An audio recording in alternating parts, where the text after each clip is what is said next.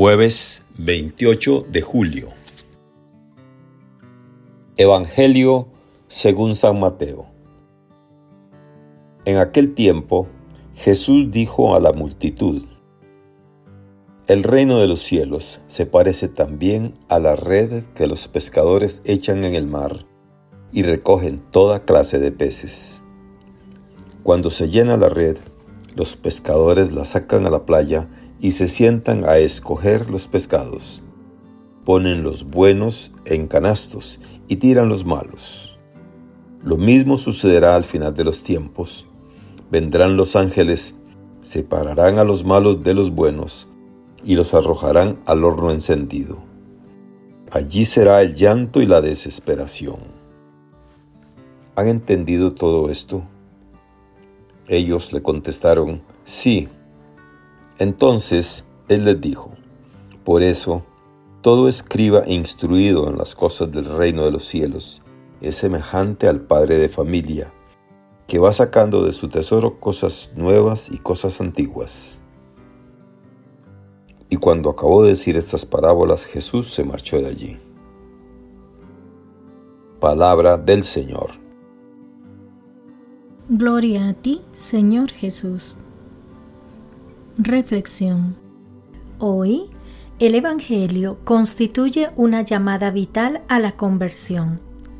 Jesús no nos ahorra la dureza de la realidad. Saldrán los ángeles, separarán a los malos de entre los justos y los echarán en el horno de fuego. Según Mateo 13, 49 al 50. La advertencia es clara. No podemos quedarnos dormidos. Ahora debemos optar libremente, o buscamos a Dios y el bien con todas nuestras fuerzas, o colocamos nuestra vida en el precipicio de la muerte. O estamos con Cristo o estamos contra Él. Convertirse significa en este caso optar totalmente por pertenecer a los justos y llevar una vida digna de hijos. Sin embargo, tenemos en nuestro interior la experiencia del pecado. Vemos el bien que deberíamos hacer y en cambio obramos el mal. ¿Cómo intentamos dar una verdadera unidad a nuestras vidas? Nosotros solos no podemos hacer mucho. Solo si nos ponemos en manos de Dios podremos lograr hacer el bien y pertenecer a los justos. Por el hecho de no estar seguros del tiempo en que vendrá nuestro juez, debemos vivir cada jornada como si nos tuviera que juzgar al día siguiente. San Jerónimo. Esta frase es una invitación a vivir con intensidad y responsabilidad nuestro ser cristiano.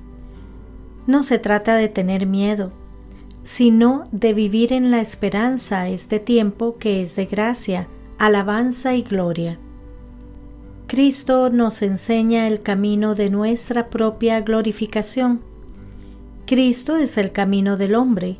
Por tanto, nuestra salvación, nuestra felicidad y todo lo que podamos imaginar pasa por Él.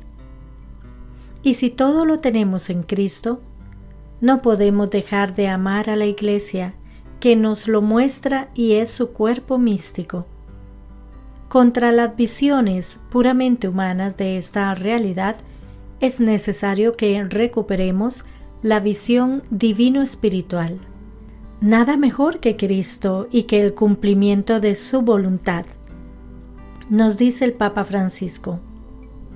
Allí donde vamos, hasta en la más pequeña parroquia, en el rincón más perdido de esta tierra está la única iglesia. Y esto es un gran don de Dios. La iglesia es una sola para todos. Que Dios les bendiga y les proteja.